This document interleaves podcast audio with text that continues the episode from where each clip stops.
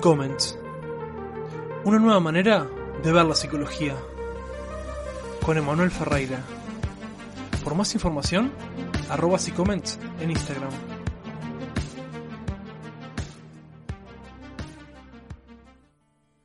Hola, muy buenas, bienvenidos a Comments. Yo soy Emanuel Ferreira, estudiante de psicología, y en este programa eh, vamos a estar hablando sobre neuropsicología. En esta oportunidad contamos con la psicóloga y máster en psicología clínica Mariana Cervantes. Hola Mariana, ¿cómo estás? Hola, bien, gracias Emanuel. Eh, bueno, en este programa tratamos de hablar sobre la neuropsicología y las diferentes ramas, cosas que se pueden hacer, qué es la neuropsicología, las diferencias, eh, como para conocer más a fondo y que la gente tenga una idea eh, no solamente tan básica de lo que es, sino más compleja, ¿no? Como para comenzar me gustaría preguntarte, ¿no? Eh, ¿qué es la neuropsicología?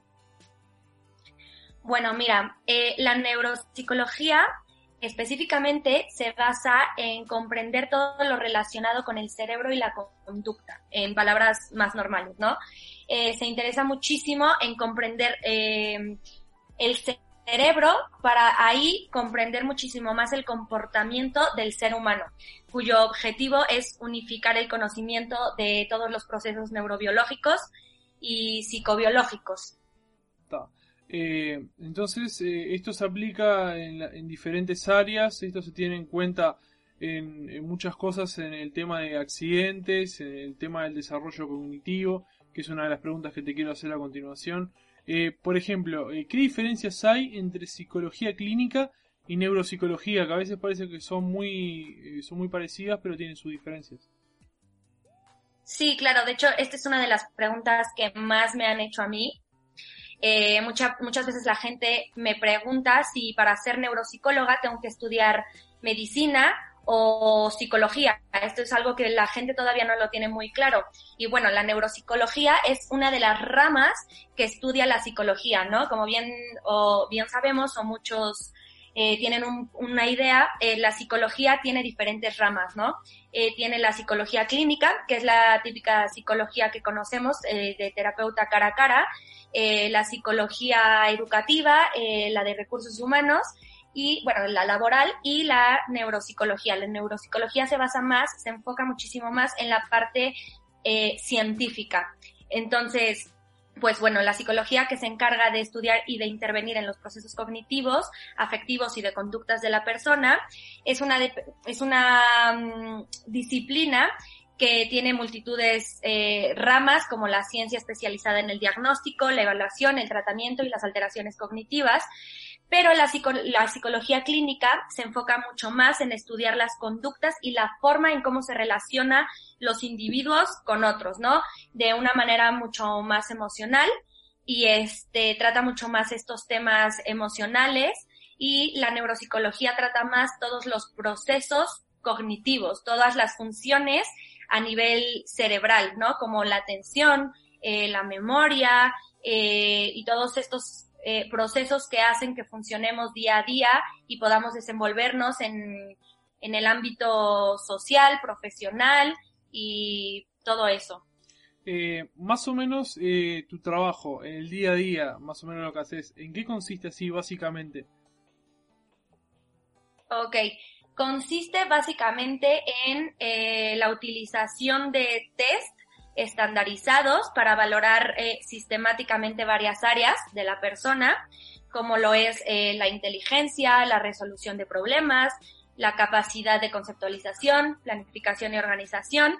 Este, también eh, consiste en, en, hacer una observación previamente del sujeto al que estamos, con el que estamos tratando, para de ahí basarnos en un proyecto de rehabilitación eh, utilizando diferentes tests, como ya dije, existen un montón de, de test eh, para evaluar diferentes eh, campos de la persona.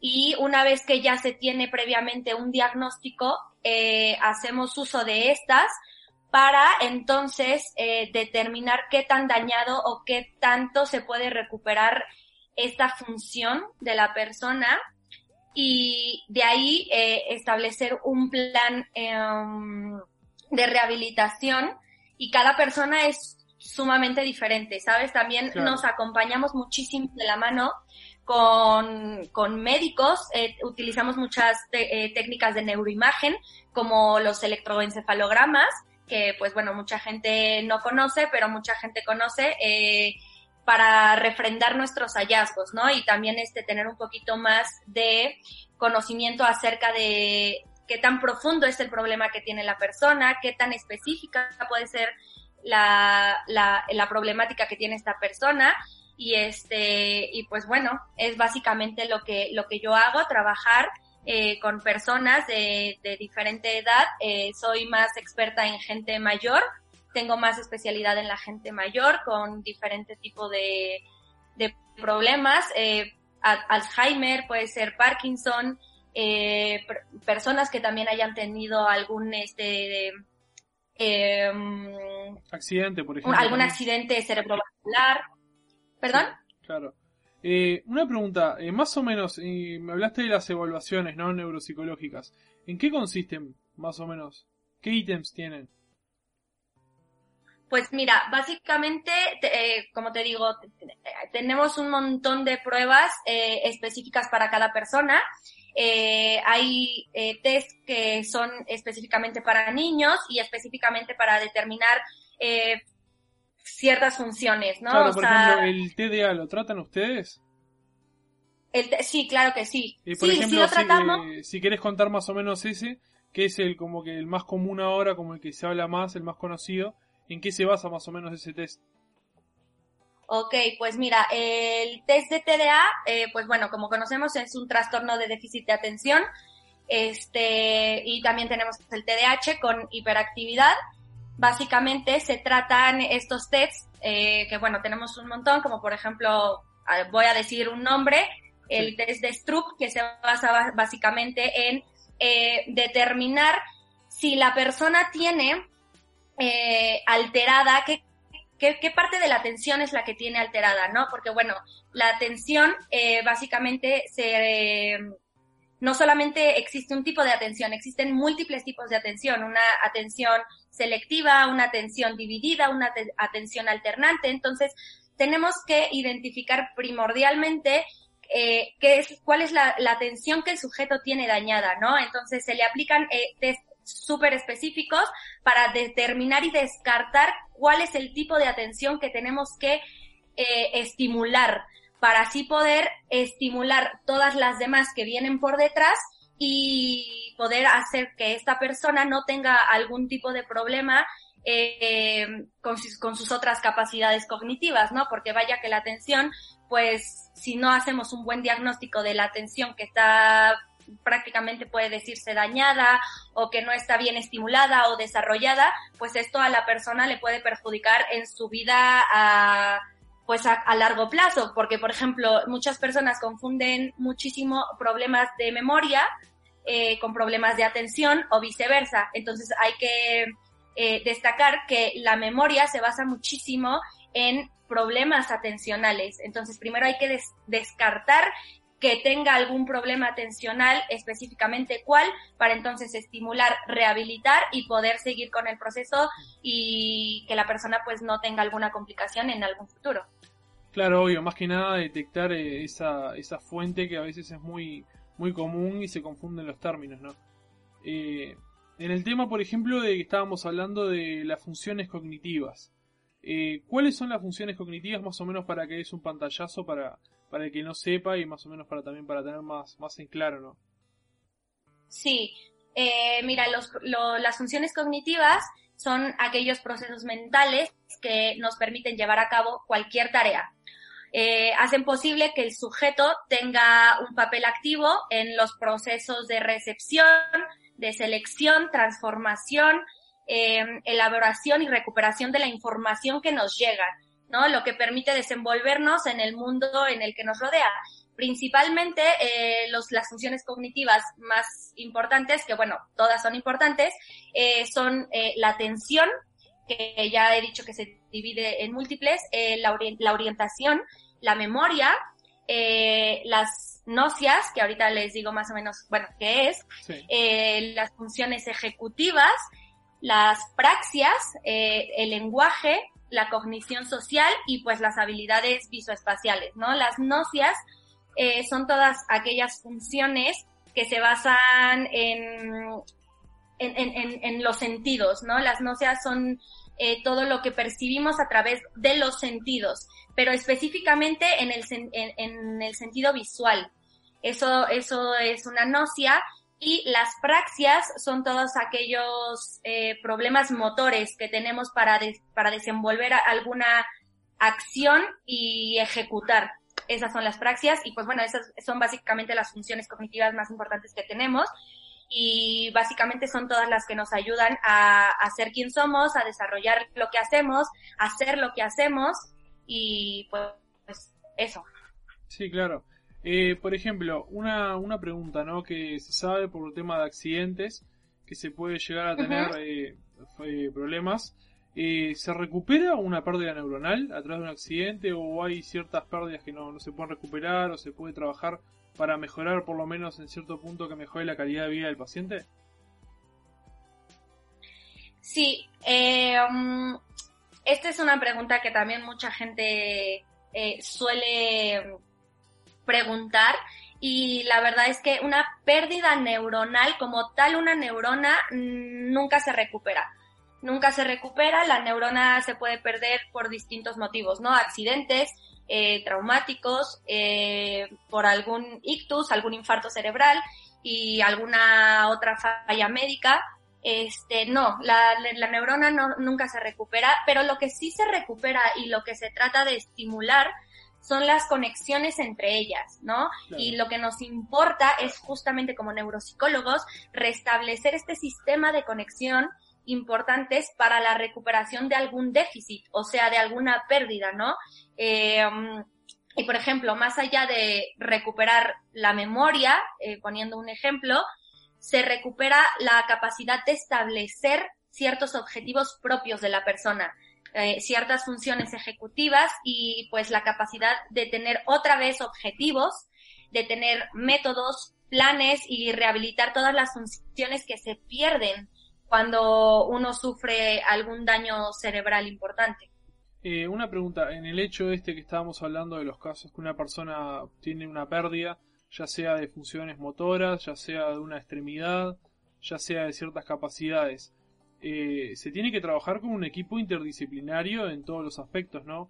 Porque no solamente es un tema de recuperación, como decís, eh, vos que te especializas en el tema neurológico, sino también en el tema emocional sino también el tema de, salir adelante, porque, o sea, no, debe ser fácil eh, de un momento al otro tener que estar dependiendo de, una persona de la cual, por ejemplo, te, tenga que dar de comer o tenga que llevarte a hacer tus necesidades, o sea, no, no es una etapa fácil, ¿no? Me imagino que para trabajar también con ese tipo de personas tienes que tener vos eh, cierto sostén en otras áreas. Sí, claro. Eh, nosotros como neuropsicólogos, claro que tenemos que trabajar eh, junto con más profesionales. Eh, ¿Por qué? Porque como tú lo has dicho, ¿no? Este, más que a la persona que haya tenido eh, algún daño, los que bien sufren también es la familia, ¿no? Entonces, siempre como psicólogos, siempre hemos dicho que una terapia como, como la que damos o una rehabilitación como la que da el neuropsicólogo tiene que ir acompañada bien a bien de mano con un profesional eh, que también trabaje esta parte emocional, ¿no? O sea, porque no nada más podemos enfocarnos al daño cerebral y, y ya está. O sea, esta persona tiene que ir acompañada de la parte emocional, ¿no? Porque más que la parte, que la parte física, también se daña mucho la parte emocional. ¿Por qué? Porque, pues claro, la gente, la gente no vuelve a ser quien es. No, puede ser que se recupere, puede ser que, que no se recupere al 100% sus capacidades o sus habilidades. Entonces tenemos que ir de la mano siempre con una, con un psicólogo clínico, en este caso, eh, bien a bien elegido, porque claro, bueno, Dentro de la psicología clínica existen muchas otras ramas, muchos enfoques, eh, como puede ser el, psicoanálisis, la, terapia cognitivo-conductual. Este, entonces hay un montón también de especialistas que se enfocan en diferentes enfoques y este tenemos que trabajar también con, con médicos, por ejemplo, eh, también tenemos que trabajar con terapias, terapeutas ocupacionales, fisioterapeutas, si es que alguno de nuestros pacientes tuvieron algún daño eh, en, en, la parte motora del cuerpo, tenemos que trabajar junto con estos profesionales y vaya que es un trabajo súper profundo, súper especializado, súper, a ver, es, es, es, agotador para todos, para todos, tanto como para la familia. Es una situación difícil, porque mismo, bueno, te iba a decir el tema de la familia. ¿Ustedes tienen algún protocolo en especial para trabajar con la familia? Porque en realidad ellos son el sostén del paciente, los que están, eh, como quien dice, todo el día con ellos, y también necesitan eh, tener ciertos conocimientos y ciertas habilidades, o por lo menos aprender eh, a tener la capacidad de manejar ciertas situaciones, ¿no?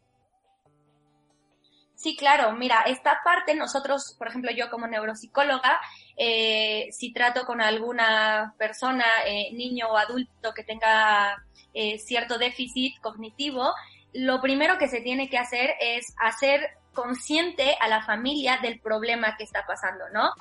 Eh, hacer consciente de, de qué va todo esto, de qué va el problema que tiene esta persona, su familiar, hacer consciente de si tiene o no, qué tanta capacidad o qué tanta probabilidad hay de una recuperación al 100%, porque, bueno, muchas de las familias están en, viven un proceso de negación, eh, claro, dependiendo, ¿no? De, de, qué tan grave sea y qué tan profundo sea esta, este déficit. Entonces, lo primero que se tiene que hacer es hacer consciente a la, a la persona, a la familia, de, del problema que está pasando su ser querido y de ahí, eh, claro, hacerles conscientes de, de, lo que se va a trabajar, de qué tanto se puede recuperar, porque claro, a ver, o sea, el, el, cerebro de cada persona es súper diferente, ¿no? Y no solamente es trabajar eh, en conjunto con, con, el paciente terapeuta, paciente terapeuta, es trabajar en conjunto todos, ¿no? Como familia, como, como amigos, que también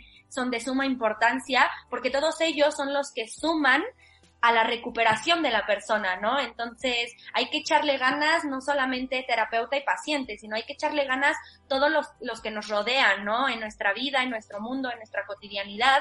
Entonces, es un trabajo difícil porque hay que hacer entender a la persona, hay que sacarlos de esa negación, eh, hay que hacerlos entender y una vez que se, que se hace consciente de lo que está pasando, pues es cuando podemos ir trabajando con la familia y esta parte la trabaja más el psicólogo clínico, ¿no? Que está eh, más especializado en, todos estos temas emocionales.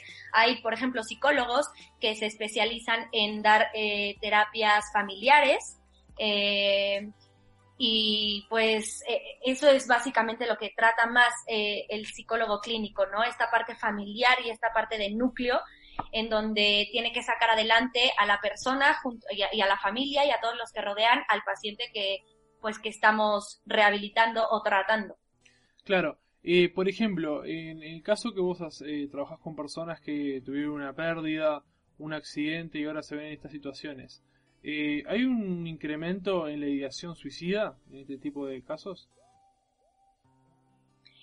Sí, sí hay un incremento porque, pues bueno, muchas de las personas que, que sufren daño eh, cognitivo, como bien decíamos, sufren también a veces mucho eh, el daño emocional, ¿no? Y a veces puede llegar a ser más grande el daño emocional que el daño o la pérdida cognitiva. Claro, el sentirse una carga, ¿no? El sentirse una carga para la familia, para, para el que sea, para su pareja, eh, es difícil, debe ser un momento difícil y también debe ser difícil para vos también trabajar del otro lado y tener una persona que, que tiene esas ideas o esos pensamientos y se siente de esa manera, ¿no?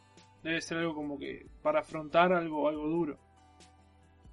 Sí, la verdad es que sí es bastante complicado porque hay, hay pacientes, ¿no? Hay pacientes que tanto están conscientes o, de lo que, de lo que están pasando, del, del proceso de recuperación que se tiene que tomar, del tiempo. Hay pacientes que están muy conscientes y que tienen más eh, motivación por salir adelante y hay pacientes que, bueno, eh, son más difíciles de recuperar, son más difíciles de que, de que quieran interactuar con el terapeuta porque muchas veces están en este proceso de negación, de, de súper baja autoestima, pueden llegar a tener eh, bajas emocionales muy fuertes hasta para por caer en depresión. ¿no? Y este es muy, muy difícil porque, por ejemplo, personas que caen en depresión, eh, muchas veces tenemos que tener cuidado con ese diagnóstico, ¿no? Porque la depresión, claro, la depresión va en base a un criterio diagnóstico súper específico y muchas veces esa depresión se puede tratar con fármacos, con, con fármacos y también con una con una terapia emocional.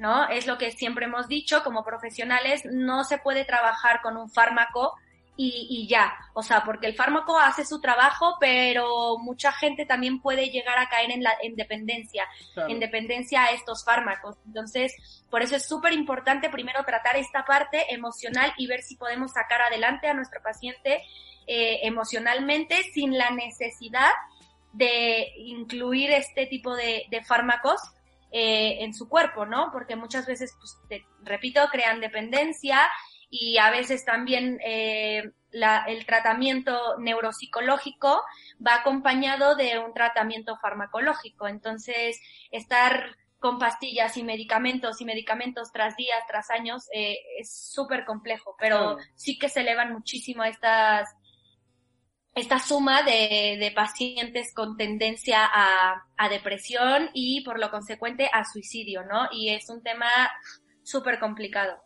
Es como, como decís vos, el tema de consumir fármacos y no tener una terapia emocional que, que, vaya respaldando eso, se complica, es como que una persona que quiere prender eh, la estufa todos los días y como no puede prenderla, usa alcohol, usa alcohol, usa alcohol, usa alcohol y el día que no tenga ese alcohol para prenderla, o sea, se, se, le va a complicar y se va, se va a frustrar.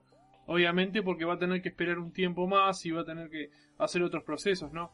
Eh, una cosa que te quería preguntar que me parece muy interesante, que estuvimos hablando, el tema, ¿se puede prevenir algo tomando una terapia neuropsicológica?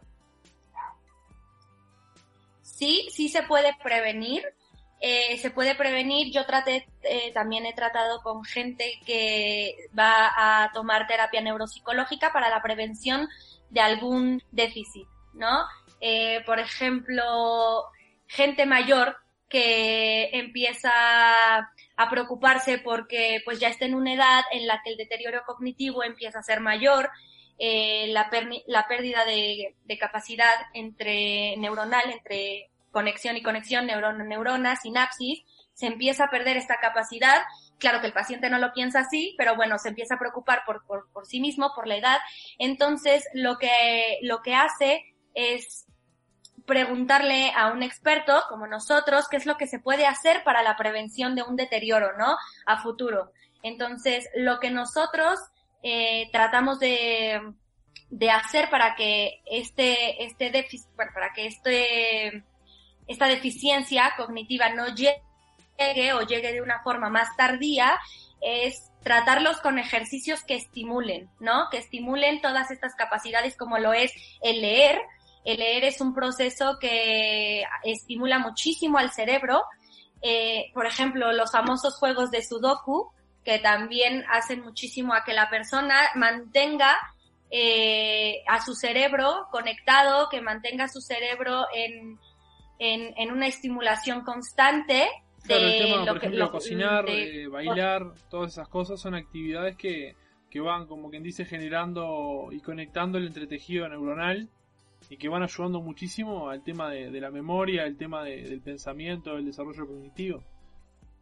Sí, claro, y hay muchísimos, por ejemplo, es que en nuestro día a día no hay cosa que no estimule a nuestro cerebro, ¿no? O sea, desde despertarnos hasta el saber que queremos ir a agarrar un libro para leerlo, en, en, en dónde nos quedamos, en qué capítulo nos quedamos, ahí trabajamos muchísimo también la memoria, la atención, eh, desde prender la tele, eh, saber qué serie, qué película queremos queremos ver, eh, desde la, de qué queremos cocinar, qué ingredientes necesitamos. Ahí también trabajamos muchísimo, ¿no? Este, la, la memoria, esta función eh, maravillosa de qué se necesita, si ya lo he hecho mil veces, qué se necesita, necesitamos, eh, no lo sé, pimiento, eh, ajo, cebolla, yo qué sé, ¿no? Entonces, se puede estimular de diferentes formas, pero claro que hay eh, ejercicios más específicos que, que, que tenemos nosotros como, como neuropsicólogos eh, para poder ayudar a esta persona y que, a, a, a que a que, a que no este, tenga un, una deficiencia, ¿no? Y hay diferentes tipos de ejercicios, desde ejercicios eh, muy básicos por niveles hasta ejercicios más complejos, ¿no? Entonces también tienes que hacer una evaluación a esta persona de qué tan bien está orientado, de qué tan bien están sus funciones, para entonces nosotros como profesionales decidir por dónde empezar con esta persona, ¿no? Bueno, a ver, es una persona que su proceso atencional es maravilloso, entonces, pues bueno, vamos a ver qué tal está en la memoria, ¿no? Puede ser que su memoria no esté tan bien y entonces nosotros nos ponemos en marcha a, establecer un, un, programa, ¿no? Un programa de intervención para, para seguir estimulando a la persona y que no se vaya deteriorando su, su, función. Sí, claro. Eh, como para ir cerrando, ¿Te gustaría decir algo, alguna idea como central, como para, para cerrar? Pues me, sí, me gustaría mucho decirles a las personas que eh, la psicología y ya no es claramente, porque mucha, mucha gente lo, lo ve como la psicología como si fuese un tabú, ¿no? Eh, si seguimos viviendo en una sociedad en la que la gente cree que solamente las personas, entre comillas, locas son las que tienen que ir con un psicólogo. No, a ver, eh, me gustaría muchísimo decir que todos, todos, todos, todos en este mundo eh, necesitamos a un psicólogo por, por bienestar emocional, ¿no? Por bienestar emocional y tenemos que valorar ese trabajo de nosotros como profesionales, que la verdad es que no es nada fácil, es algo increíble tratar con el ser humano es maravilloso conocer diferentes tipos de personas que, que tengan eh, sus necesidades diferentes, ya sean emocionales eh, o, cognitivas. El neuropsicólogo lo que trata muchísimo es toda esta parte cognitiva, como ya lo bien dijimos, eh, trata con estos pacientes que tengan específicamente algún daño cerebral traumático, accidentes vasculares, dificultades de aprendizaje como el TDA, eh, trastornos eh, neuropsiquiátricos, también enfermedades y tratamientos médicos, ciertas demencias. Nosotros tratamos toda, toda esta parte, ¿no? De los procesos cognitivos y quiero que, pues claro, la gente sepa que psicólogo, un neuropsicólogo es principalmente psicólogo, ¿no? Entonces también como neuropsicólogos debemos de saber tratar toda esta parte emocional. No es nuestro campo como tal de eh, eh, no somos expertos tanto en esta parte emocional, pero el neuropsicólogo somos expertos más allá en todas estas funciones que tengan que ver con la parte cerebral, con la parte conductual, ¿no? Con toda esta parte cognitiva. Entonces, eh, también invito al público que si en algún momento tienen alguna duda, eh, alguna consulta, pues también les, les, puedo, les puedo dejar eh, tanto mis redes como redes de, de colegas que tengo para poderse informar un poco más y saber qué tipo de personas específicamente podrían llegar a, necesitar una evaluación o un tratamiento neuropsicológico. Sí, claro, eso te iba a decir justamente, si querés pasar tu, tu Instagram o lo, que tengas, igual yo luego lo pongo en la descripción para que la gente lo tenga, pero si lo querés decir así queda para que te escuchen. Sí, eh, bueno, mis redes, eh, mi red, en Instagram estoy como neuropsic.mariana, en donde comparto información acerca de la neuropsicología. Eh, pero claro, eh, estoy abierta a todas aquellas personas que quieran hacerme alguna pregunta, que quieran contactar conmigo. Estoy muy abierta, contesto cualquier tipo de pregunta que, que quieran hacer. Bueno, eh, no me queda más que agradecerte por haber formado parte de este episodio la verdad muy interesante, un tema que a veces es un poco como tabú porque el nombre ya es como que la gente no dice neuro neuropsicología y es como que se tiene algo muy incomprendido, ¿no? Y como que tienen ese, ese miedo a veces a hablar, pero la verdad que es un, es un tema que está muy interesante, muy lindo, eh, muy entretenido y la verdad que hay que agradecerte por haber formado parte de este programa. No, gracias a ti, Emanuel. Y bueno, claro que eh, queda abierta también esta, esta área de la neuropsicología, queda muchas cosas todavía súper interesantes por hablar, pero bueno, tratamos de, de, resumir un poquito todo esto de una forma más práctica para que la gente pueda conocer un poco más acerca de nosotros, de lo que hacemos, de quiénes somos y qué tratamos, con qué tipo de gente tratamos. Y pues bueno, muchas gracias a ti por invitarme y para cualquier cosa aquí estamos y muchísimas gracias, Emanuel.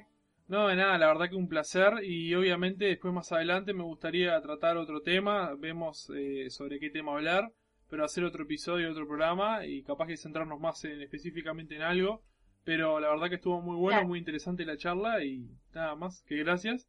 Y bueno, un saludo y despedirnos. Muchísimas gracias, un beso. Nos estamos viendo, hasta luego.